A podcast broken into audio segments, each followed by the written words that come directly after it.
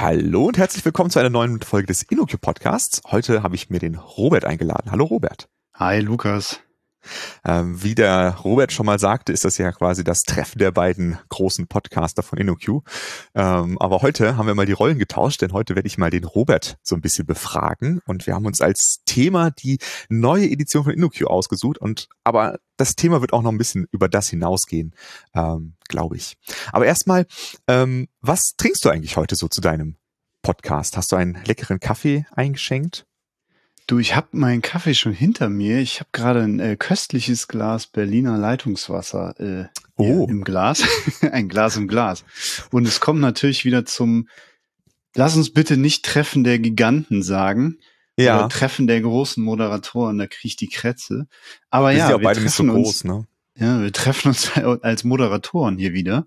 Vielleicht sollten wir mal eine Folge nur mit unseren ganzen moderierenden Menschen machen. Lisa, Hanna, Sven, Martin. Ja, das stimmt. Äh, was machen wir denn da? Moderieren wir dann uns einfach alle selbst? Ja, genau. Dann, äh, dann trägt keiner mehr was bei, sondern alle sind nur noch am Moderieren. Das wäre auch eine Option. Wäre doch auch mal schön.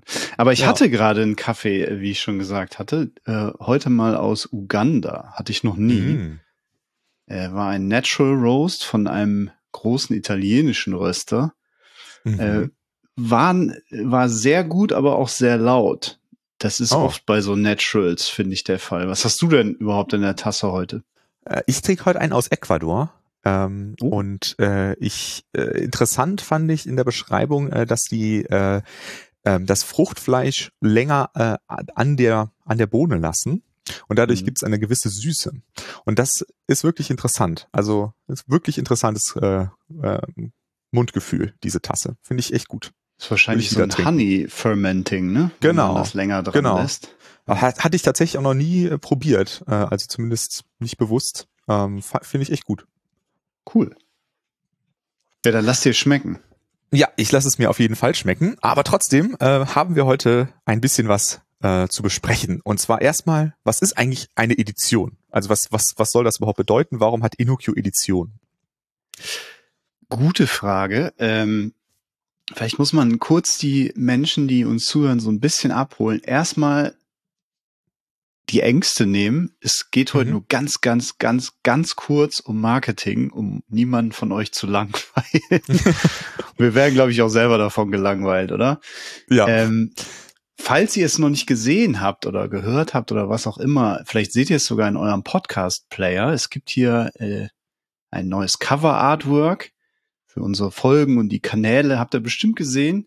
Und wenn ihr schon länger zuhört, ist euch vielleicht aufgefallen, dass das neue Farben sind. Wir hatten ja vorher so einen Blau und einen Rot und jetzt haben wir Aprikose und Petrol, wie wir es liebevoll getauft haben. Mhm. Ähm, es gibt sogar eine interne Verschwörungstheorie, dass das einem Drink nachempfunden wurde, den eine mhm. liebe Kollegin von uns Apri-Petrol nennt. Aber es, äh, ja, ich weiß nie, ob sich diese Verschwörungstheorie bewahrheitet hat. Wie auch immer, Editionen sind einfach Iterationen, wie wir das vielleicht auch aus der agilen Entwicklung kennen, ähm, unserer Marke. Ähm, das bedeutet im, der, in der Kurzfassung eigentlich nur, wir wollen nicht ewig in unserem Corporate Design mit äh, dem, den gleichen Farben, den gleichen Visuals unsere Kunden, unsere Kundinnen und uns selbst langweilen, sondern wir wollen uns da öfter mal verändern, weil wir uns ja auch irgendwie verändern. Und das muss ja irgendwie zu uns passen. Und weil wir mhm. uns ja alle verändern, immer mehr und hoffentlich auch immer mehr, äh, sollte die, das Außenauftreten ja auch irgendwie Schritt halten. Und was man da ja. im typischerweise so kennt, was viele Firmen und Unternehmen und Konzerne so tun, ist dann alle zehn Jahre gibt's mal ein neues Logo, neue Farben, neue Visuals, neue Typografie, alles neu, so, so ein relativ mhm. schwerfälliges mhm. Neuauftreten, was wahrscheinlich auch Unsummen verschlingt. Und wir haben damals, als wir uns das Editionskonzept äh, ausgedacht haben, ähm, mit unserer Partneragentur, die Firma aus Wiesbaden, äh, haben wir gedacht, das passt irgendwie nicht zu uns, aber wir wollen uns trotzdem öfter mal verändern, aber so, dass uns vielleicht hoffentlich noch alle wiedererkennen. Mhm. Und deswegen haben wir diese sogenannten Editionen, was eigentlich Iterationen sind. In denen ändern wir eigentlich nur ein paar Dinge, nämlich unsere Hauptfarben und unsere, unsere Visuals. Okay. Und das ist im kurzen eine Edition. Alles klar. Und aber irgendwie gibt's mit diesen Editionen ja noch einen Zusammenhang mit Kunst. Also wir haben ja äh, in der ersten Edition schon mit einem Künstler zusammengearbeitet und jetzt arbeiten wir mit einem anderen, äh, mit einem anderen Künstlerkollektiv, äh, glaube ich, äh, zusammen. Ähm, was, was ist die Verbindung von InnoQ zu Kunst? Warum machen wir das? Das ist äh, auch wieder eine gute Frage. So viele gute Fragen heute, Lukas, aber du stellst ja immer gute Fragen. ähm, genau, also Teil dieses Editionskonzepts sind, wie gesagt, auch die Visuals, nicht nur die Farben, die Primärfarben. Und was sind Visuals? Ne? Also wir haben jetzt, und viele andere machen das ja auch, äh, visuelle Medien, also Bilder, Fotos, was auch immer, um Artikel, Flyer, Poster, Messestände zu illustrieren und so ein bisschen spannender zu machen. Da gibt's halt verschiedene Mittel, wie man sich, wie man zu Visuals kommt. Ne? Ein Mittel, was wir nicht wählen wollten, waren irgendwie, weiß ich nicht, freie oder kostenpflichtige Stockfotos mit Business-Kasper-Männern, die in Anzügen auf Flugzeugflügeln stehen und wo die Krawatten wehen, um irgendwelche Business-Themen zu illustrieren. Ähm, hätte ich persönlich auch langweilig gefunden. Oder hättest du es gut gefunden? Nee, auf keinen Fall. okay. ähm, da haben wir uns gedacht, ähm, es gibt halt auch super, ich wollte jetzt nicht Stockfotografie abschätzig bewerten, es gibt super, super ästhetische Stockfotografen und Fotografinnen. Wir nutzen ja selbst auch immer mal wieder viele, um Artikel und Blogposts zu illustrieren, mhm. ähm, wenn es denn hoffentlich passt. Ähm, aber wir haben irgendwie ein Visual Medium gesucht, womit wir unser, unser Auftreten so illustrieren können, was vielleicht alle zwei Jahre mit diesen Editionen auch mal wechselt und was irgendwie ein bisschen spannender ist. Also manchmal macht ein Stockfoto ja absolut Sinn. Irgendwie, wenn es um Architektur geht, dann kann ich äh, schön so ästhetische Gebäudefotografien zeigen und da durch diese Analogie kriegt jeder im Kopf hin, ne? Und das ja. macht es vielleicht auch ein bisschen spannender.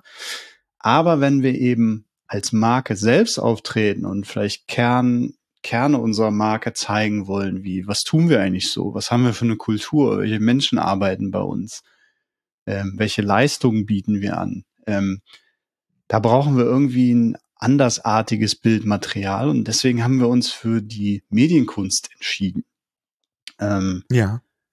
Und dieses Editionskonzept sieht vor, dass wir in jeder Edition mit einem anderen Künstler oder einer anderen Künstlerin zusammenarbeiten und mit denen zusammen ein Werk versuchen zu schaffen. Ähm, mhm. Das hat jetzt zweimal gut geklappt, weil wir jeweils auf Künstler oder Kollektive oder auch Firmen wie jetzt Walls Binär getroffen sind, die etwas vorhatten und wir uns da auch technologisch oder technisch beteiligen konnten, so dass wir zusammen etwas erschaffen haben. Ne? Ja. Und was man, was man jetzt sieht, ist quasi die zweite Edition mit dem Werk Neuroevolutionary Trails. Sehr cool. Ja, ich, ich hatte damals ja mit äh, Simon zusammen einen Podcast aufgenommen äh, zu der ersten Edition. Äh, da mhm. ähm, war ja so ein bisschen die Inspiration Informationsflüsse und ähm, wie wir mit Informationen umgehen. Ähm, das ist ja dann das Projekt Tower oder Twa, äh, wie auch immer man das aussprechen mag, äh, draus geworden. Wer sich dafür interessiert, das ist die Folge 42 gewesen. Ähm, mhm. Diesmal haben wir ja irgendwie ein ganz anderes Thema gewählt. Ne? Es geht nicht um Informationsflüsse, sondern es geht irgendwie um künstliche Intelligenz. Ist das richtig? Oder es geht es um Entropie? Was, was ist das, das Thema, was hinter dem aktuellen Kunstwerk steht. Ja, ähm, kurz gesagt, also du hast richtig gesagt, beim Tower, beim ersten Kunstwerk ging es um Informationsflüsse, aber vor allem auch die Informationsflut im Internetzeitalter. Ja. Und ähm, jetzt in der zweiten Edition geht's eigentlich um die Frage, die uns viel mehr bewegen und umtreiben sollte. Also mit wir meine ich alle Menschen, die wir so in der IT arbeiten, die ja auch immer wichtiger wird ähm, nämlich welche Auswirkungen hat eigentlich unser Handeln? Welche, ja, welche Spuren hinterlassen wir mit Technologie in unserem Alltag, in unseren Projekten? Ähm, diese Fragen, darum geht's. Ja. Und ähm, künstliche Intelligenz war eben, ist eine Teilfacette davon. Ne? Also mhm. das ist natürlich sehr anschaulich. Da wird ja auch gerade in der Gesellschaft viel drüber diskutiert. Wenn wir künstliche Intelligenz verwenden, dann ist das natürlich, liegt das sehr auf der Hand, ne, dass das Konsequenzen hat. Und die werden ja leider, oder Gott sei Dank kann man auch sagen, immer mehr ersichtlich. Ne? Also, dass ja. wir da Dinge bewirken, wo wir nach ein paar Jahren erst sehen, oh Gott, das wollte niemand. Und wir haben vielleicht nicht genügend nachgedacht oder wir konnten es nicht abschätzen. Ja. Und um diese Fragen geht's in dieser Edition. Okay, das, ich meine, das ist ja schon eine, eine sehr große Frage. ähm, wie ist es denn, also wie ist es denn dazu gekommen? Also wie, wer hatte die Idee für dieses Kunstwerk? War das InnoQ oder war das der, der Künstler oder die Künstlerin? Ähm, und wie kommt dann so eine Kooperation zustande zwischen so einem IT-Beratungsfirma und einer, einer, einer, einer Kunstfirma?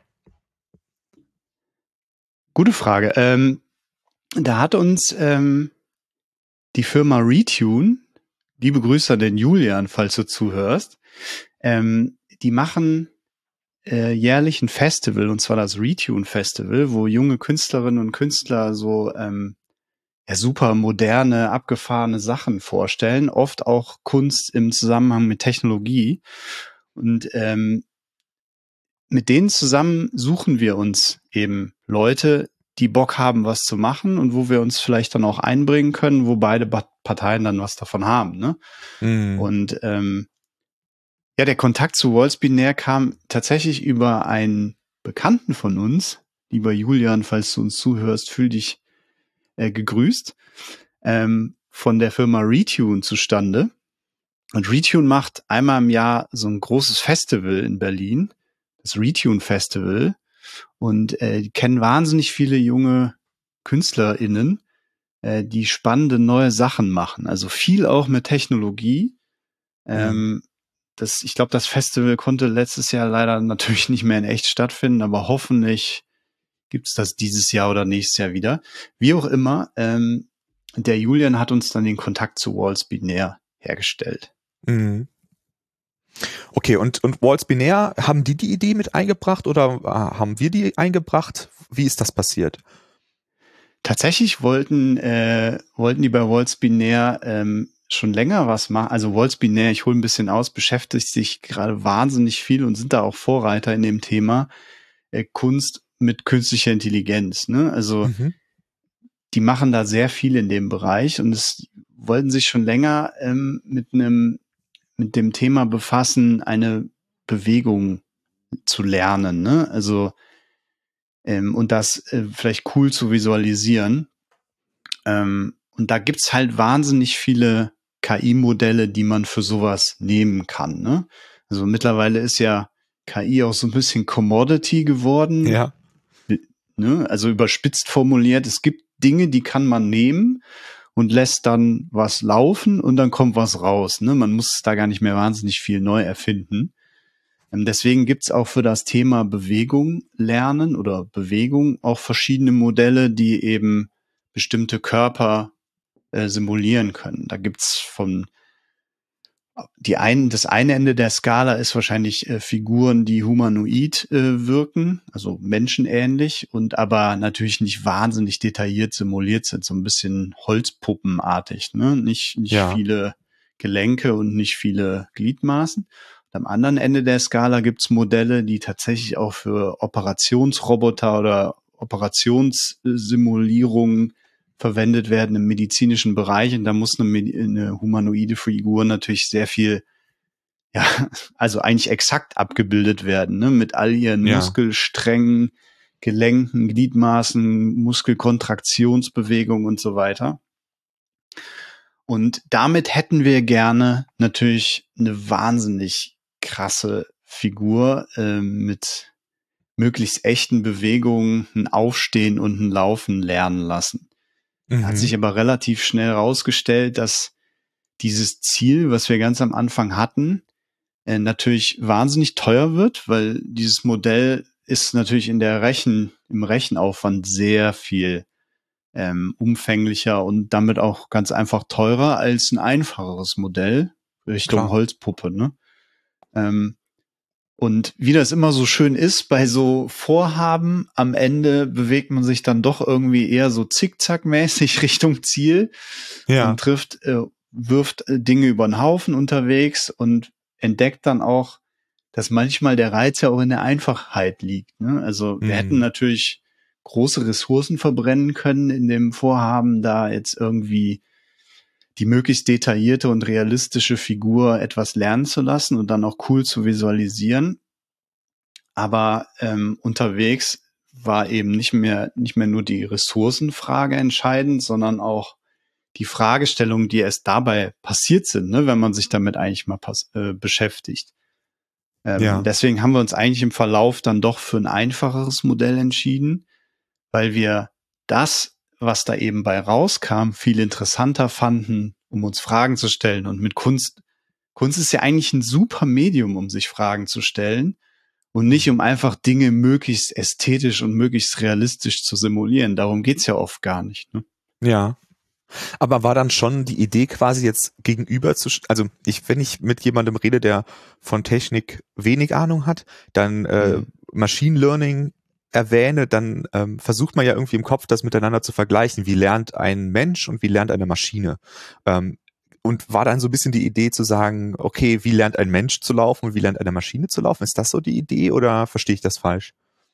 Ja, so ein bisschen. Ne? Also es gibt im, im Bereich künstliche Intelligenz und Machine Learning, ähm, ich bin da auch kein super duper Experte für das Thema, ähm, aber es gibt da verschiedenste Wege und eben Modelle, wie wie so ein Lernprozess passieren kann. Und wir haben uns mhm. für das sogenannte Reinforcement Learning entschieden.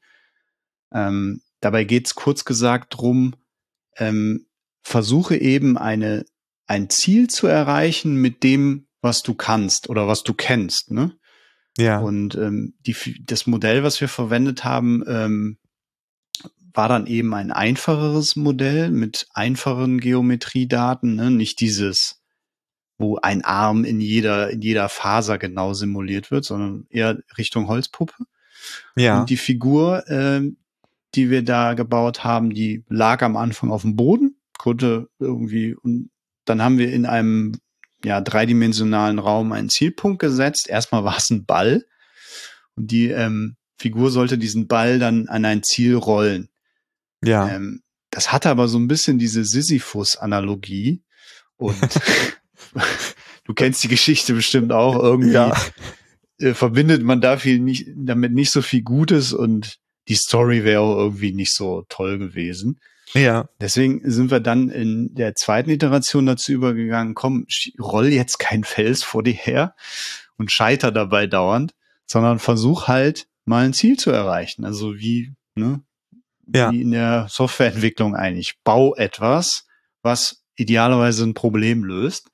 Mhm. Ähm, ja, und dann ist die Figur eben mit dem, was sie kannte und mh, hm, ja, kennengelernt hat, das war im, ist in dem Modell hinterlegt, was wir verwendet haben, hat sie eben versucht, dahin zu laufen. Am Anfang war, konnte sie halt nicht, ja. Wie, wie muss ich mir das vorstellen? Also äh, wusste die Figur, wie sie äh, den Arm strecken kann oder die Beine strecken kann oder musste sie das auch noch lernen? Also wie viel wusste sie über sich selbst quasi? Ja, ich glaube, sie wusste, ähm, was sie so hat. Ne? Sie hat Arme, ja. sie hat Beine und ein Torso, mhm. an dem die Dinger hängen. Ähm, viel mehr wusste sie aber auch nicht, weil sonst okay. wäre der, sonst wäre der, der Lernprozess ja nicht interessant gewesen. Ne? Wenn das Modell ja. schon so weit gewesen wäre, dass es weiß, was Laufen ist als Konzept, äh, dann wäre das Ziel relativ schnell erreicht ja. gewesen. Ähm, okay. Grob gesagt wus wusste dieses Modell nur über seine physische Beschaffenheit. Ne? Also an einem Torso mhm. hängen vier Gliedmaßen, zwei davon sind Beine, zwei davon sind Arme und ich habe auch noch einen Kopf. Und das ist auch so ein bisschen entscheidend für die Gewichtsverteilung. Ja. Ähm, ja, und dann, das sah dann so aus, dass die Figur am Anfang wie so ein Haufen von Gliedmaßen auf dem Boden lag und musste dann zum Ziel, was ein bisschen weiter entfernt war. Und dann siehst du halt so, wenn du dir das anguckst, man sieht auf unserer Website, wir können das ja nochmal in den Show Notes verlinken, haben wir noch so, mhm. ein, so ein Rendering dazu dann sieht man so, ne, so Taumelbewegungen. Ganz am Anfang war das eher so ein äh, Horrorfilmartiges Kriechen. Mhm. Und irgendwann wurde es äh, doch zu einer Aufstehbewegung und wir wissen ja alle evolutionär ist, äh, konnten, können wir noch gar nicht so lang aufrecht laufen.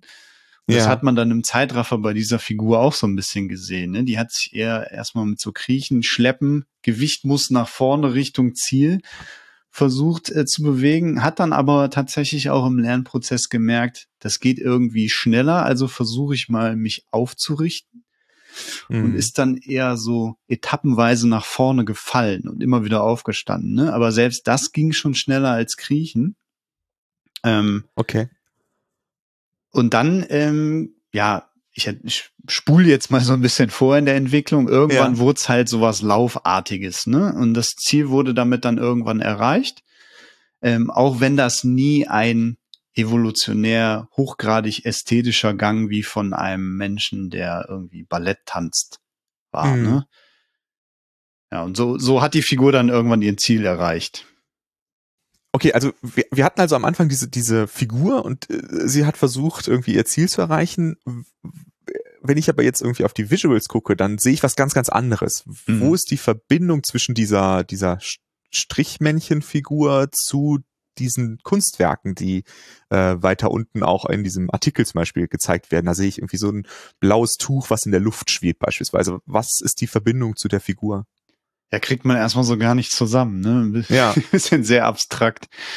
Ähm, absolut richtig. Also, was man in dem eigentlichen, ja, Endprodukt, will ich das jetzt nicht nennen, ne, in dem Werk äh, sieht, ich will auch gar nicht so darauf rumreiten, dass das jetzt Kunst ist, ne? Kunst liegt ja auch Ja. immer im Auge de, der Betrachterin so ein bisschen. Ähm, aber ich sage einfach mal in dem Werk, was das Endprodukt, das Endwerk ist eigentlich ein Video. Ähm, Das Mhm. kann man sich bei uns angucken. Wir verlinken das hier unten drunter auch nochmal. Und viel von der Figur, äh, die, die Bewegung, Szenen aus der Bewegung, wo man die dann sieht, sieht man da drin gar nicht. Ne? Deswegen ist das mit Sicherheit so ein bisschen abstrakter. Und das ist der Tatsache geschuldet, dass wir ähm, durch das, bedingt durch das einfachere Modell halt auch nicht so viel Geometriedaten hatten. Ne? Also wir waren auf Ja. der Skala eher Richtung Holzpuppe und da ja, entstehen halt einfach nicht so viel Geometriepunkte, wenn die sich durch einen virtuellen Raum bewegt, als wäre das das super detaillierte, medizinisch korrekte humanoide Modell mit all den Fingern und Fingernägeln und Ellbogen äh, Verkrümmungen gewesen, ne? Ja. ähm, sondern wir hatten eher wenig Geometriedaten. Das war dann auch eine Herausforderung in der Mitte des Projekts, dass wir die nicht so visualisieren konnten, wie wir es eigentlich am Anfang wollten. Und da Ja. entstand eigentlich erst auch diese Geschichte. Ne? Also was tun wir hier eigentlich? Was war mal unser Ziel und was haben wir jetzt? Was verursachen wir hier eigentlich? Ne? Ähm, und wir haben uns dann dazu entschieden, dass es hoffentlich, also wir hoffen das, äh, spannender ist, das nicht einfach plakativ zu zeigen, was da passiert, was da gelernt wird, sondern um eben auch diese Frage zu reflektieren, was machen wir eigentlich so den ganzen Tag und was hat das in zwei Jahren für Konsequenzen für Menschen, die unsere Software benutzen, ja. ähm, haben wir dann gesagt, wir zeigen nur die Effekte oder die Überreste oder die Abbildung oder die Spuren dieser Bewegung in einer Umgebung. Das muss nicht die Mhm. Natur sein, das ist kein Wald. Wir haben uns dafür Materialien entschieden. Und wir haben uns genauer gesagt für drei Materialien aus der echten Welt entschieden. Einmal dieses Tuch, was du bereits erwähnt hast. Da sieht man dann in dem Video ein Tuch wabern. Wenn man ganz genau hinguckt und die Story vielleicht jetzt auch gehört hat, sieht man schon vielleicht immer mal wieder eine Ellenbogen oder eine Schulter, die durch dieses Tuch streift. Und äh, die zwei anderen Materialien waren eben die sogenannten Splines ähm, und die, ja, die Topografie. Mit der Topografie, Mhm. das sieht oft auch, erinnert so ein bisschen an Fußabdrücke im Sand. Die Margot äh, Hofmanns, die das ähm, umgesetzt hat für Waltz Binär für uns, erzählt es auch im Making-of so ein bisschen. Es erinnert wirklich an Fußabdrücke im Sand. Das sind auch so ein bisschen Überreste dieser Bewegung. Und die Splines sind quasi wie so Fäden oder Kabel, die Teile der Figur umfließen. Manchmal sieht man so eine Kopfpartie und einmal in der Mitte, wir dürfen ja jetzt hier spoilern, oder? Sieht Mhm, man auch klar. die Figur. ähm, genau, das sind quasi die drei Materialien. Da haben wir Mhm. uns so ein bisschen von ähm, Dingen aus der Natur, wie es sie in echt gibt, inspirieren lassen und zeigen mit diesen drei Materialien ja, Spuren der Bewegung und technisch ja. dann der Geometriedaten der Figur in ihrer Umgebung. Ja, ich finde es auch deswegen interessant, weil irgendwie ist es ja auch so ein bisschen so wie bei unseren äh, unserer Arbeit, ne? Wenn wenn man jetzt ähm, die Figur ist ja quasi der der Code, den wir schreiben und wir konzentrieren uns am Anfang immer total darauf, wie, was dass der ästhetisch ist, dass der vielleicht mhm. ähm, besondere Patterns erfüllt und und so weiter und so fort. Aber schlussendlich das, was worauf es ankommt, ist ja eigentlich das die Spuren, die der Code hinterlässt. Also irgendwie das, was wir mitbekommen, wenn wir von außen das betrachten. Also finde ich irgendwie spiegelt das schon so ein bisschen unsere Arbeit wieder, diese, diese Figur und auch euer Lernprozess. Ne? Am Anfang dieser, dieser große Fokus auf die Figur und später zu mhm. merken, dass die Figur vielleicht eigentlich gar nicht das ist, worum es geht. Mhm. Also wir hätten mit Sicherheit auch was super Ästhetisches hinbekommen, hätten wir ja. dieses äh, super detaillierte Modell benutzt. Ne? Das ist nicht die Frage, aber wie du das schon ja. sagst, wir fanden es schön, also wir mussten es ja tatsächlich auch selber so machen. Wir mussten einfach in der Hälfte des Projekts mal zwei Schritte zurücktreten und vielleicht auch mal drei oder vier und einfach mal ein bisschen reflektieren. Das, äh, da ja. fiel uns dann auf, dass wir das, also wir kennen das ja alle, ne? Man, Im Eifer des Gefechts vergisst man sowas oft einfach mal oder man bleibt zu mhm. sehr in mhm. der Sache, will zu viel liefern, zu viel produzieren. Aber was zählt, ist ja gar nicht dieser, dieser hohe und konstante Output, um jetzt mal die Produktsprache zu bemühen, sondern der Outcome. Ne? Also was ja. ist das eigentlich das Ergebnis und der Mehrwert?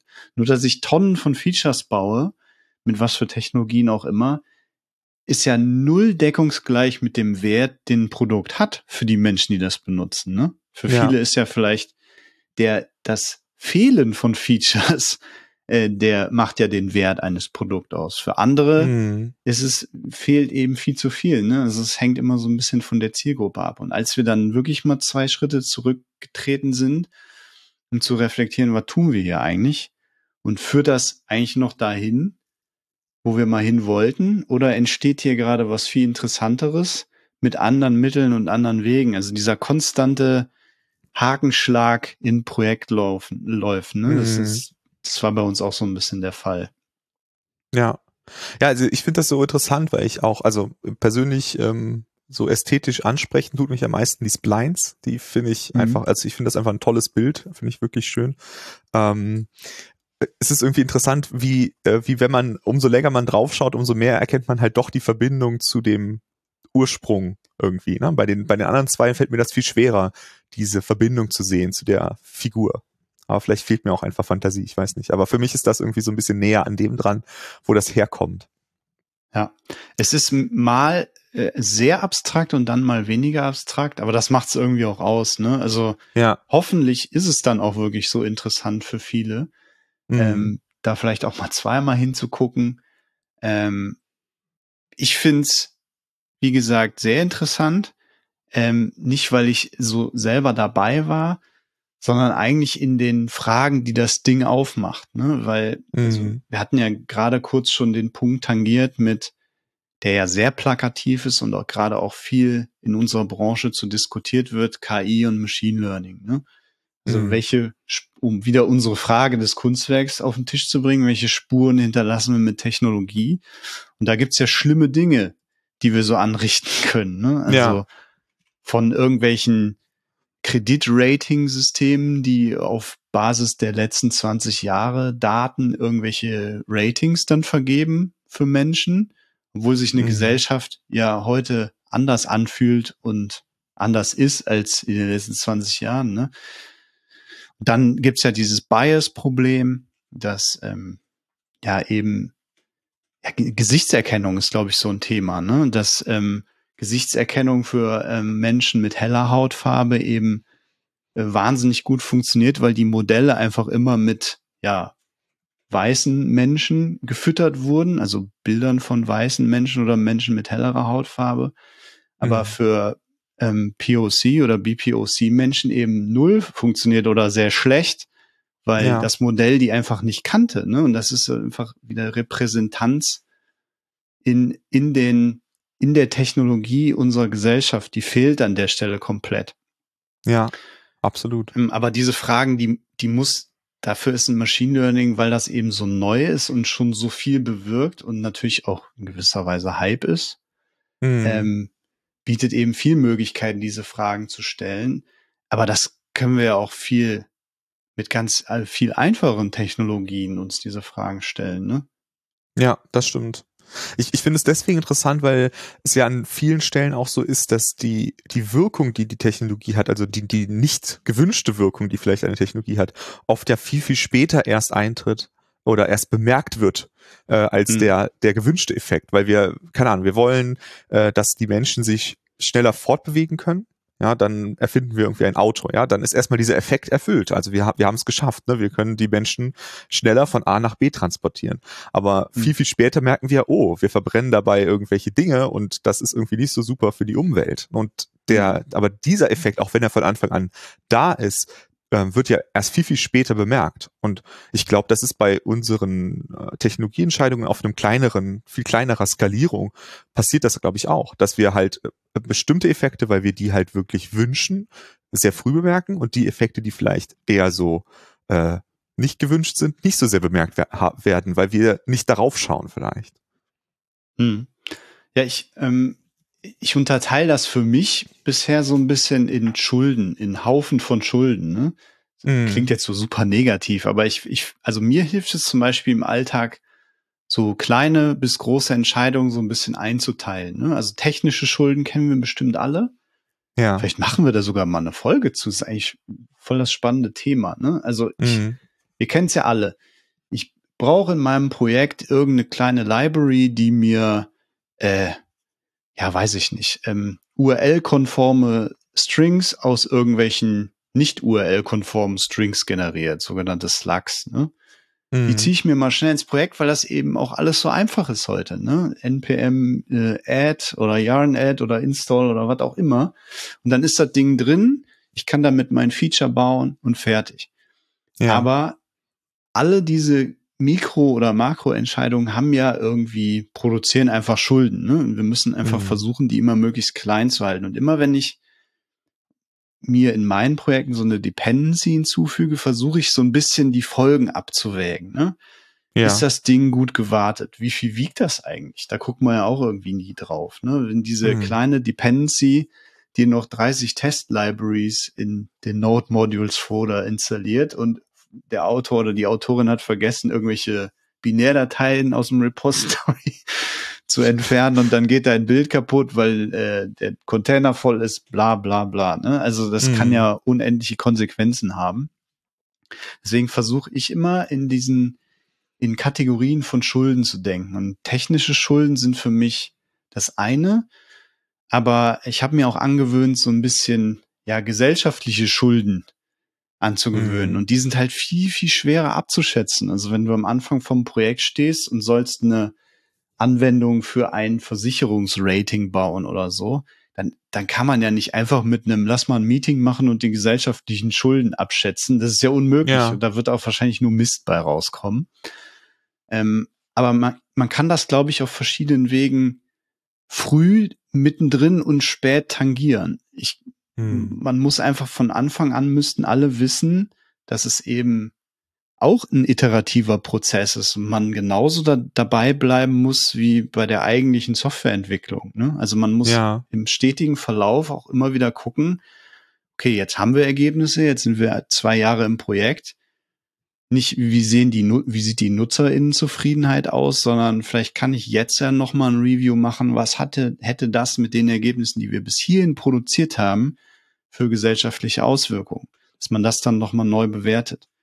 Ja. Und es hilft natürlich, wenn man das nicht immer im eigenen Saft, im eigenen Teamsaft macht, sondern auch möglichst viele Leute dazu holt, die idealerweise sogar Bestandteil des Teams sind, die die Gesellschaft, wie sie eigentlich ist, auch abbilden. Ne? Das ist ja. ja auch ein Problem, was wir in der IT so haben, dass wir das Wort ist schon fast verbrannt, was irgendwie so schade ist, aber wir sind einfach viel zu undivers, weil wir in, speziell in der IT einfach nicht die Gesellschaft abbilden, wie sie ist. Und die Gesellschaft benutzt ja eben viele unserer Erzeugnisse. Ne? Warum, ja. warum sollten unsere Teams denn nicht die eigentliche Nutzerinnenschaft so abbilden? Also der Vorteil liegt ja eigentlich auf der Hand. Ja, klar. Ähm, das sind für mich Fall. so gesellschaftliche Schulden. Dann mhm. gibt es noch verschiedene andere Eimer von Schulden. Technische Schulden, gesellschaftliche Schulden, ähm, können wir uns mal überlegen, was es noch gibt.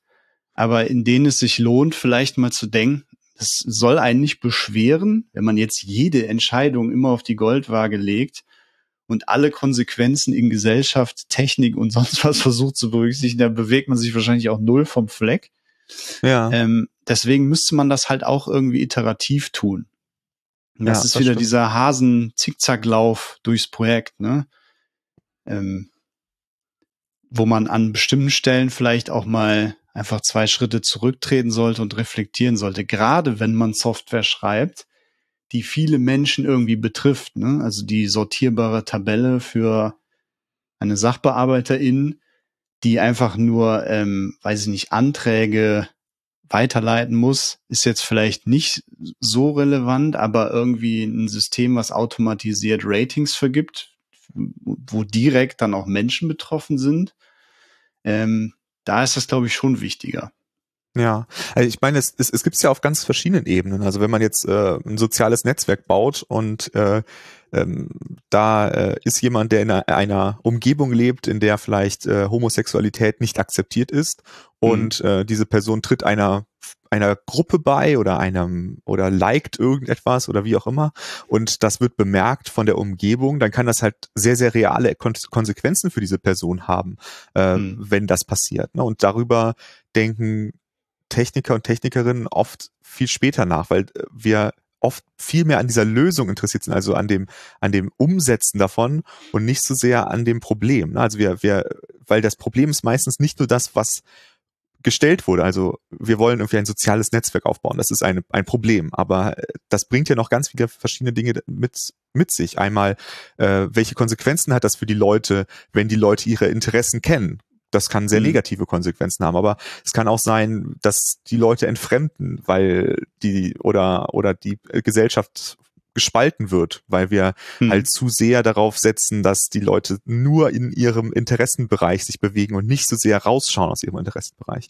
Und ja. ich glaube, wir merken an ganz vielen Stellen aktuell, dass dieses die, ähm, dass wir nicht betrachten, welche sozialen Auswirkungen äh, etwas hat, ähm, uns wirklich großen Schaden zufügt als Menschheit, als Demokratien, als was auch immer. Und ja. ich glaube, ähm, wir, wir fangen so langsam erst an zu merken, an welchen Stellen das passiert. Und ähm, ich glaube, da müssen wir vielleicht auch äh, selbst bei einem kleinen Projekt vielleicht früher drüber nachdenken. Also egal, ob wir jetzt für eine Versicherung arbeiten, wo halt ein Algorithmus Einfluss darauf haben kann, ob jemand die Versicherung bekommt oder viel mehr bezahlen muss oder was auch immer für Dinge, für die die Person vielleicht gar nichts dafür kann, bis äh, zu irgendwie einem sozialen Netzwerk, wo soziale Strukturen einfach beeinflusst werden von Menschen, von von Teams und so weiter. Ich meine, wir reden halt oft irgendwie über sowas wie ähm, Conway's Law, ne, dass irgendwie unsere unsere Teamstruktur beeinflusst, wie der Code nachher aussieht.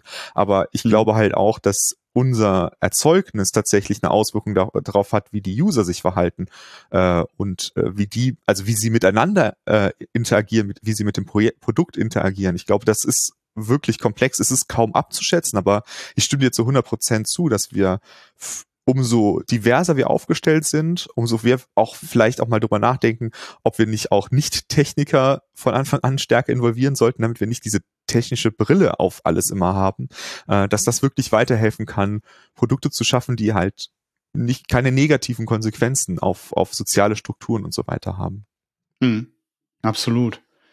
Das ist genau das Thema. Es ist, aber wir versuchen, wir sind halt irgendwie, es gibt ja diesen Begriff des Craftsmanship, ne, des Software. Craftsmanship, mhm. also das ist die Softwareentwicklung als Handwerksdisziplin. Ähm, ich glaube, da ist, das ist so ein bisschen Abbild der Wahrheit. Also viele von uns, ich ähm, schlag jetzt einfach mal den, Gro den Bogen etwas größer. Wir sind halt irgendwie schon an der handwerklichen Facette der Softwareentwicklung relativ interessiert. Es gibt viel, auch, mhm. viele auch, die eher an Entwurfsprozessen interessiert sind. Also eher wahrscheinlich das äh, Gebäudearchitekten, es ist ja in der Software auch der Softwarearchitekt oder die Softwarearchitektin, ist eine andere Disziplin, eine andere Rolle. Ähm, das heißt aber nicht, dass ich nicht als ein Mensch verschiedene Rollenaspekte erfüllen können sollte. Ne? Also ja. sind wir wieder bei diesem Thema Silos, die ja immer so gefährlich sind. Äh, die Softwarearchitektin sitzt im weißen Turm und äh, malt an ihrem weißen Whiteboard irgendwelche Domain-Driven Design-Schnitte. Die werden dann in die Entwicklungsabteilung fallen gelassen wenn man sich vielleicht den, den weißen Turm von Isengard jetzt vorstellt, werden die, ähm, die Domain-Driven Designs dann in die Minen von Isengard geworfen und dort von den Software-Orgs umgesetzt. Das ist ja jetzt sehr brutalistisch zu illustrieren. Aber das ist natürlich ein Problem, dass, ähm, dass Rollen einfach oft in Silos gedacht werden. Ne? Eine Rolle verbinden viele einfach mit einer Berufsbezeichnung, was, was oft irgendwie blöd ist, diese Auslegung. Denn ich kann ja als Architekt oder als Architektin sehr wohl auch mitentwickeln. Ich kann auch Dependencies ja. installieren. Ich kann auch mal einen Test schreiben. Ne? Äh, wohingegen ich als eher als Handwerkssoftware-Mensch natürlich sehr wohl auch mal mich beteiligen kann an der Makroarchitektur. Ne? Also wie schneiden wir denn unsere Systeme und nicht immer nur, jetzt kommen Features kloppen, Features kloppen. Aber unsere Interessen liegen halt alle auf so einem Spektrum. Es gibt ja. mit Sicherheit Menschen, die haben an beidem gleich viel Interesse. Es gibt mhm. mit Sicherheit Menschen, die wollen lieber nur umsetzen, nur handwerklich arbeiten, sind darin dann auch extrem gut. Es gibt äh, Leute, die sind in nichts wirklich gut, aber haben mhm. vieles mhm. mal gesehen oder vieles berührt. Und ne, das ist halt ein Spektrum. Das sind nie Silos. Die Silos bauen immer nur wir auf und stopfen ja. die Leute da rein oder stopfen uns selber da rein, weil es eben so bequem ist, in Silos und Schubladen zu denken. So wahnsinnig bequem. Ja. Ähm, und das ist eben eine Gefahr, die, die unsere Entscheidungen dann auch so im Alltag mit sich ziehen. Ja, ich meine, klar, man muss für sich ja auch selber irgendwo dann ein, eine Grenze ziehen. Man muss halt irgendwie für sich entscheiden, mhm. wo hört, höre ich halt quasi auf, wo sehe ich meine Zuständigkeit, wo ist die Grenze meiner Zuständigkeit. Wenn ich jetzt irgendwie das ganz extrem ein, äh, einschränken würde, dann würde ich vielleicht sagen so, äh, ich bin äh, der Lukas, ich bin äh, Ruby-Entwickler und alles, was kein Ruby-Code ist, interessiert mich nicht. Ne? Das wäre jetzt so eine ganz extreme ähm, mhm. Version davon. Oder ich sage halt, ich möchte halt auch verstehen, was sind denn eigentlich, wo kommen denn diese Requirements her? Warum sollen wir das eigentlich umsetzen? Gibt es vielleicht gar einen ganz anderen Weg, das umzusetzen? Dann kann ich vielleicht sogar dem Kunden besser helfen, als wenn ich wirklich nur das tue, was mir angewiesen wird. Ne, wenn ich nur genau das mache, nur diesen Ruby-Code schreibe, dann ähm, helfe ich vielleicht gar nicht so sehr, wie wenn ich nochmal drüber nachdenke, ob ich diesen Ruby-Code überhaupt schreiben sollte äh, oder mhm. etwas ganz anderes. Ne? Und ähm, ich glaube, dass also wir als Menschen in der IT haben halt irgendwie schon eine sehr privilegierte Position und sollten vielleicht dieses Privileg auch nutzen, um tatsächlich nochmal zu reflektieren, was sind die Auswirkungen von dem, was wir hier gerade bauen? Und dann halt auch vielleicht auch mal zu sagen, ich glaube nicht, dass wir das bauen sollten oder vielleicht sollten wir es anders bauen oder vielleicht sollten wir noch beachten, äh, wie Privatsphäre mit reinspielt in unsere hm. Anwendung. Ne? Und ich, ich glaube, wir müssen da ein bisschen mehr Verantwortung übernehmen. Das muss natürlich jeder Mensch für sich selbst entscheiden, ne? aber ich, ich glaube, dass äh, das gut wäre, wenn wir das mehr tun würden und wenn vielleicht bei Facebook ein paar mehr Leute das mitmachen würden, dann hätte vielleicht auch Facebook andere Entscheidungen getroffen, ähm, die vielleicht besser für die äh, ja. Endanwender wären. Es ist eine, du hast recht, es ist natürlich auf der einen Seite wahnsinnig anstrengend. Es ist, es ist einfach anstrengend, aus seiner aktuellen Arbeit und der konkreten Tätigkeit so ein bisschen auszubrechen, zurückzutreten und dann vielleicht jetzt in ein Meeting oder in eine andere Arbeitsphase zu wechseln, kurzzeitig wo ich mich eben wieder mhm. mit der mhm. Makroarchitektur befassen soll, will ja. oder muss. Oder vielleicht mal mit dem Product Owner oder der Product Ownerin mal in einen User-Test gehe und einfach dabei sitze und gucke, wie scheitern die Menschen gerade an dem UI, an dem ich jetzt drei Monate gekloppt habe. Ja. Ähm, das ist anstrengend, weil Kontextverlust oder Kontext-Switching ist ja eins unserer großen Branchenprobleme, will ich jetzt mal prophetisch sagen. Aber wir kennen mhm. das beide und viele die uns zuhören, kennen das bestimmt auch. ähm, Softwareentwicklung ist halt eine Arbeit, die äh, lange Phasen von hoher Konzentration erfordert, besonders dann, wenn man äh, auf dieser, auf diesem Ende der handwerklichen Skala sehr arbeitet. Ne? Also wenn man sich schon sehr im, im Coding sieht, dann musst du einfach hohe, lange Konzentrationsphasen aufrechterhalten und dann immer wieder den Kontext zu wechseln und einen anderen Arbeitsmodus und der dann auch viel kommunikativer ist, weil er dann auf einmal wieder mit Leuten sprechen muss und nicht coden muss. Ich meine, ja. Remote Mob Programming gibt's natürlich auch. Das ist ja auch eine sehr kommunikative Art des Codens, ne? aber es ist ja mit Sicherheit nicht Mainstream oder noch nicht oder passt halt auch nicht immer. Ne? Aber ja. es ist halt einfach wahnsinnig anstrengend, diese Schritte zurückzutreten, weil man vielleicht auch oft gut im Flow ist aber es lohnt sich, weil die Gefahr besteht halt konstant, wenn du zu lange in einem Flow verharrst, dann hast du zwar ohne Ende Output, über den wir uns am Freitagnachmittag immer so schön freuen, so ah, produktive Woche, richtig viel Features gekloppt und vielleicht sogar noch ein paar Tests dafür geschrieben. Aber Output ist eben nicht Outcome. Und ich habe mhm. das, was ich am Ende der Woche produziert habe, ist vielleicht für mich persönlich befriedigend, weil ich habe habe eben dieses Produktivitätsgefühl und es ist ja auch wichtig. Ich würde jetzt lügen, wenn ich sage, komm, das ist nicht wichtig. Es ist eben wichtig für die Selbstzufriedenheit, aber ja. ich finde, es gibt nichts, was einen noch mehr zufriedenstellt, als dann wirklich den Full Circle zu gehen und zu sehen, was hat das jetzt für Auswirkungen, was ich geschaffen habe? Ich war zwar produktiv, mhm. aber hat es einen positiven Wert in jede wieder Form. Und das kann ich im Kleinen sehen, indem ich einfach mal mit Nutzenden spreche und so ein Nutzerinterview mit beisitze. Ja. Aber vielleicht auch im Großen, dass unser langlaufendes Projekt immer mal wieder so Checkpoints hat, wo wir auch mal vielleicht sogar ein bisschen empirisch oder statistisch arbeiten, ähm, User Research machen und gucken, was hat das auch für gesellschaftliche Konsequenzen. Das ist dann so der andere Grad der Zufriedenheit, nämlich die die richtig tief sitzende, die man schwer wieder aus einem rauskriegt, ne, die man eigentlich ja, ja, will. Ne? Also wenn man Freitagabend zufrieden ist, dann ist Montag wieder eine neue Woche. Montag sind meistens schlimme Tage. Da merkt man nicht mehr so viel von der Zufriedenheit über die eigene Produktivität in der letzten Woche.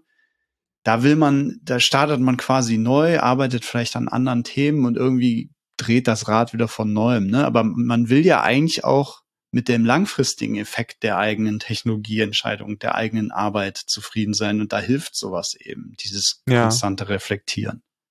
Ja, das stimmt.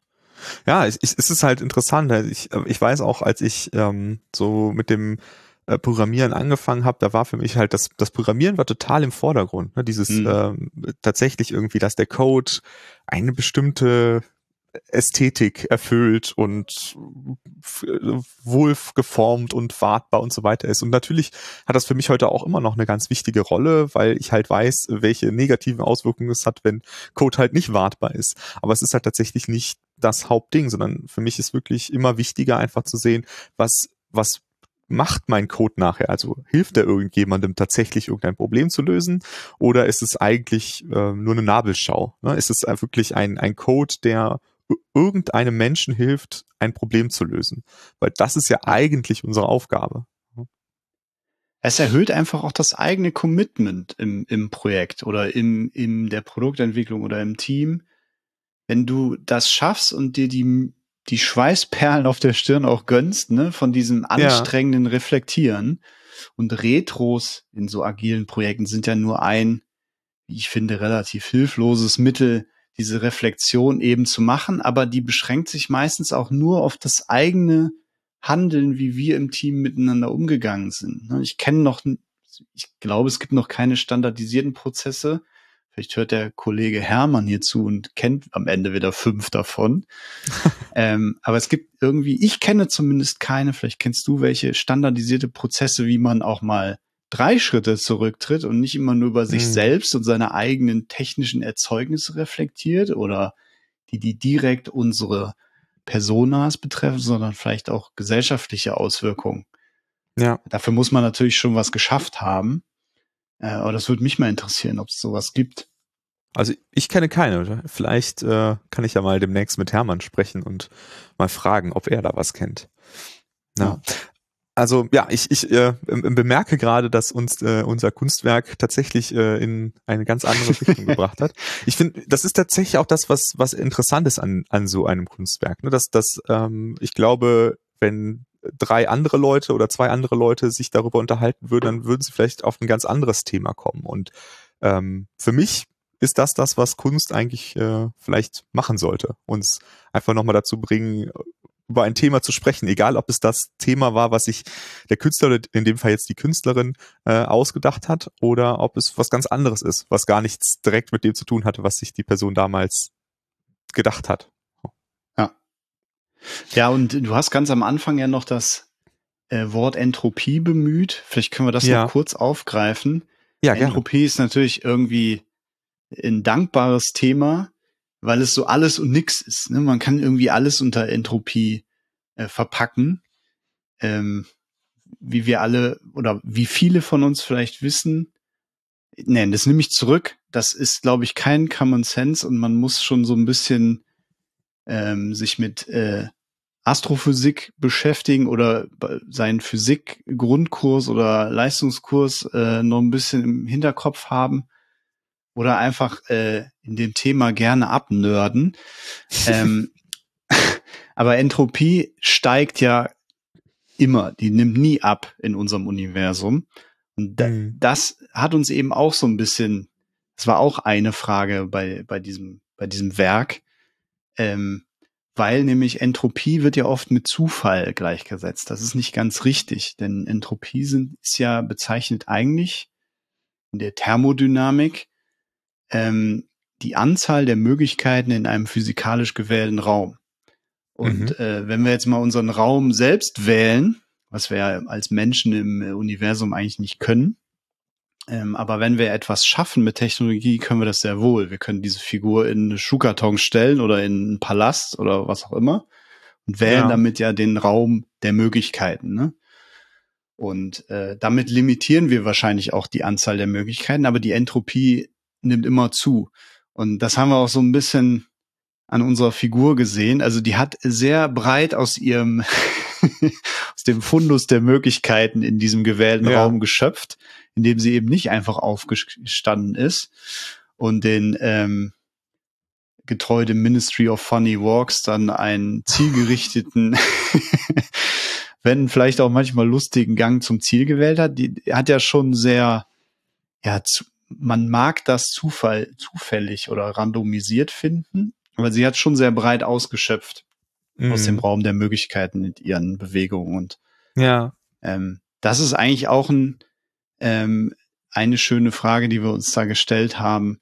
Äh, versuchen wir denn immer ähm, als Menschen in die im Technologiesektor arbeiten, die Entropie zu bändigen? Weil uns das mhm. unbequem erscheint oder weil es so schön bequem ist in äh, selbstgewählten Räumen, die es vielleicht gar nicht gibt ähm, und die nicht die Wirklichkeit abbilden und die echte Gesellschaft uns so Kashi Zones zu schaffen, so Kuschelzonen, ähm, wo wir nicht viel reflektieren müssen, wo eigentlich die Welt eine einfachere ist, als sie das tatsächlich ist und schaffen dort unsere Lösungen für ja. Menschen, die es schlimmstenfalls gar nicht gibt. Mhm. Und äh, das, das, wenn man sich das auf nochmal mit im Zusammenhang mit der Entropie anguckt, hat es halt null mit der echten physikalischen Welt zu tun. Ja. ähm, und da könnte man sich fragen, tritt man nicht mal zehn Schritte zurück und verinnerlicht man einfach mal dieses Prinzip der Entropie mhm. und versucht Entropie nicht einfach immer an jeder Ecke und Enden und Stellen zu bändigen, weil man es eh nicht kann, sondern nimmt es einfach in Kauf, dass die Entropie ja. immer nur zunimmt und versucht sich halt daran auszurichten. Ja. Ich finde, das ist halt auch interessant, ähm, an, wenn man die Figur betrachtet. Ne? Wenn man jetzt sich die, den, die, diesen Gang von dieser ursprünglichen Figur anschaut und du stellst dir vor, das wäre ein Lebewesen und nicht eine mhm. Strichfigur, dann äh, wären ja viele von diesen Bewegungen unheimlich schmerzhaft, ne? weil äh, also ja. wenn du dir jetzt vor, vorstellst, du würdest das tun, dann würdest du bestimmte Sachen davon einfach aus deinem, deiner unendlichen Breite der Möglichkeiten ausschließen, weil so eine Bewegung möchte ich nicht machen, die tut mir einfach zu sehr weh. Ne? Und ja. ich glaube, das ist auch in ganz vielen anderen Stellen so, dass wir in unserer Materie, wir, wir, wir vergleichen uns ja auf irgendwie mit Häuserbauern, ne? also haben wir jetzt irgendwie so Worte wie Architekt oder Craft People oder wie auch immer. Ähm, aber es, es gibt halt doch wirklich große Unterschiede. Und das eine ist halt, dass wir einfach immer unendlich viel mehr Möglichkeiten haben. Wenn du äh, vor einer ja. Wand stehst und du möchtest ein Loch machen, dann kannst du das Loch nur in der Wand machen. Du kannst es nicht daneben machen, weil da ist Luft. Mhm. Ja, aber wir können halt einfach ein Loch in die Luft machen. Wir stellen halt eine Wand dann daneben, damit genau. wir das Loch da reinmachen können. Genau. Und, und, und wir haben, also ich finde, das ist auch interessant. Ähm, ich mache ja viel äh, Webentwicklung. In der Webentwicklung haben wir uns ja sehr, sehr lange ganz starr an dieses diese Ideen von irgendwie Print gehalten, weil wir das halt kennen. Aber eigentlich haben wir halt, wenn wir eine Webseite bauen, ein unendlich großes, eine unendlich große Leinwand, ne, auf der wir mhm. ganz andere Dinge tun können als in einer Zeitung. Ähm, und ähm, wir schränken uns im Kopf oft dann vielleicht an den Möglichkeiten ein, wo wir vielleicht tatsächlich weitergehen könnten und andere Sachen machen könnten, weil der, der, der Aus, die Auswahl der Möglichkeiten einfach viel größer ist, als wir äh, erstmal erkennen. Und ich glaube auch da, äh, um auch nochmal auf das Thema davor zurückzukommen, hilft natürlich auch wieder Diversität, einfach verschiedene Hintergründe, verschiedene Leute, die sagen, hey, also ich glaube, hier ist noch eine Möglichkeit, über die wir noch nicht gesprochen haben, ähm, die auf die du vielleicht nicht kommst, weil Robert und ich sind uns zu ähnlich. Wir kämen auf zu ähnliche ähm, Lösungen. Aber jemand, der anders ist als wir beide, käme auf eine ganz andere Lösung. Und ich glaube, das ist halt auch eine ganz große Chance, äh, Entropie auch als etwas Positives ähm, zu verstehen. Ähm, zu sagen, okay, es ist ein Möglichkeitsraum und natürlich muss man den an irgendeiner Stelle einschränken, weil sonst wird man ja nie fertig. Ne? Aber ähm, ja. dass man ihn zumindest am Anfang vielleicht ein bisschen größer aufspannt. Ja, aber du hast es vorhin ja äh, adressiert. Ne? Also wir, um dein, dein Bild der Leinwand nochmal aufzugreifen. Wir malen nicht alleine auf dieser Leinwand, ne? nur weil wir da eine Software entwickeln auf dieser Leinwand. Da kommen irgendwann noch ganz viele andere an die Leinwand und schrauben was dran oder mhm. übermalen das, radieren was weg. Ne? Und wenn du halt aber ganz am Anfang den größtmöglichen physikalisch gewählten Raum hinstellst, um nochmal dein Bild des Social Networks zu bemühen, mhm. und das du schaffst quasi einen extrem großen physikalischen Raum, in dem Entropie wachsen kann und die Anzahl der Möglichkeiten äh, eben vorgibt, ähm, wie beispielsweise ein Social Network. Und diesen physikalisch gewählten Raum entwickelst du jetzt ganz überspitzt formuliert als alleine als ähm, weißer Mann im jungen Alter. Mhm. ähm, dann kannst du natürlich gar nicht reflektieren oder nur zum gewissen Maße, was damit passiert. Ja. Wenn dieses Ding dann mal für zehn Jahre in der Welt ist, äh, dann passiert auf dieser Leinwand oder in diesem gewählten Raum natürlich unheimlich viel. Ja. Ähm, und irgendwann bist du nicht mehr der alleine der junge weiße Mann, dann bist du der ältere weiße Mann und hoffentlich mhm. der weisere Mann auch. Ja. Und hast aber idealerweise auch mal nicht nur andere junge weiße Männer um dich, die diese Leinwand oder diesen physikalisch gewählten Raum mit dir formen und vielleicht Safeguards einbauen oder den versuchen ein bisschen kleiner zu machen oder oder es begreifen, ähm, dass die Entropie sowieso immer zunimmt und die Möglichkeiten ausgeschöpft werden und dann einfach vielleicht mal ein paar ja, Gummiwände in diesen ja äh, gewählten Raum einbauen. Ne? Aber dieses konstante Reflektieren, wenn das erst nach zehn Jahren passiert, wo man vielleicht schon äh, etliche Milliarden äh, damit verdient hat, dann fällt das halt umso schwerer. Ja. Deswegen ist das eigentlich wichtig, dass das idealerweise von Anfang an, aber dass man konstant reflektiert und nicht erst mhm. sieht, oh Scheiße, äh, da gehen gerade äh, Demokratien über also Worst-Case-Szenario jetzt, ne? Aber wir ja. sehen es ja so ein bisschen. Da gehen gerade Demokratien über den Jordan. Aber nee, lass trotzdem weiter Anzeigen verkaufen, ja. weil äh, wir können das jetzt nicht einfach halbieren. Dann ist es irgendwie so schon in den Brunnen gefallen. Ne? Und wenn dann Gesetzgeber erst agieren müssen, um dich dann in jahrelangen Prozessen dein Produkt und dein Geschäftsmodell einzupferchen in Zäune, die dann wieder auseinanderfallen, dann ist es halt schon viel zu spät. Ja, Das stimmt. Ich meine, das spricht ja natürlich dafür zu sagen, äh, dass man, äh, dass man eben von Anfang an ein diverses Team haben sollte in jeder Hinsicht, um halt vielleicht früher auf die Ideen zu kommen, die man später vielleicht nicht mehr stoppen kann, die man später, auch wenn man die Leute noch dazu nimmt, dann vielleicht ist es einfach nicht mehr aufzuhalten, sage ich mal, ne? weil die Entropie ja. sich einfach dann immer weiter ver vergrößert. Ja, hm. Ich meine, heute auf einem großen Social Network rumzuhacken, ist natürlich auch einfach, ja. ne? aber klar. Ähm, das heißt ja nicht, dass man das nicht tun sollte, aber man sollte zumindest auch mal als ehemaliger äh, Nutzer oder Nutzerin so ein bisschen reflektieren oder wenn man da selbst noch heute dabei ist oder ganz andere Produkte, ne? Man ist ja irgendwie auch immer Teil von sowas und da muss man natürlich nicht nur als Entwerfender reflektieren, sondern auch als Teilnehmer oder Teilnehmerin. Mhm. Und es wird einfach, glaube ich, viel zu viel, äh, wenig reflektiert in der Technologiebranche und wenn man sich natürlich nur die Monster anguckt, die Entropie-Monster, mhm.